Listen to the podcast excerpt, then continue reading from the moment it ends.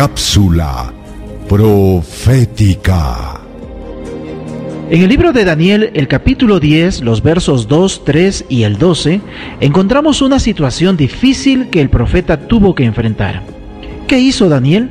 La Biblia dice, en aquellos días yo Daniel estuve afligido por espacio de tres semanas.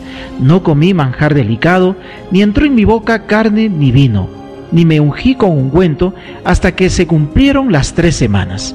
Entonces me dijo, Daniel, no temas, porque desde el primer día que dispusiste tu corazón a entender y a humillarte en la presencia de tu Dios, fueron oídas tus palabras, y a causa de tus palabras yo he venido. Qué impresionante declaración. Daniel estaba muy angustiado y la forma en que se resolvía sus problemas era orando y confiando en Dios.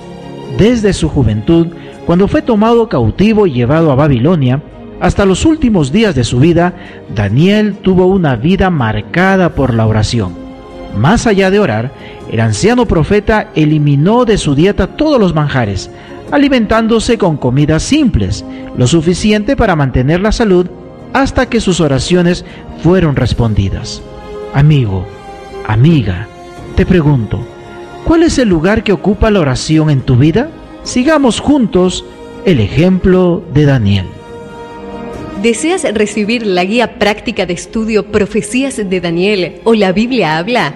Solicítalo hoy mismo escribiendo a esperanza.nuevotiempo.org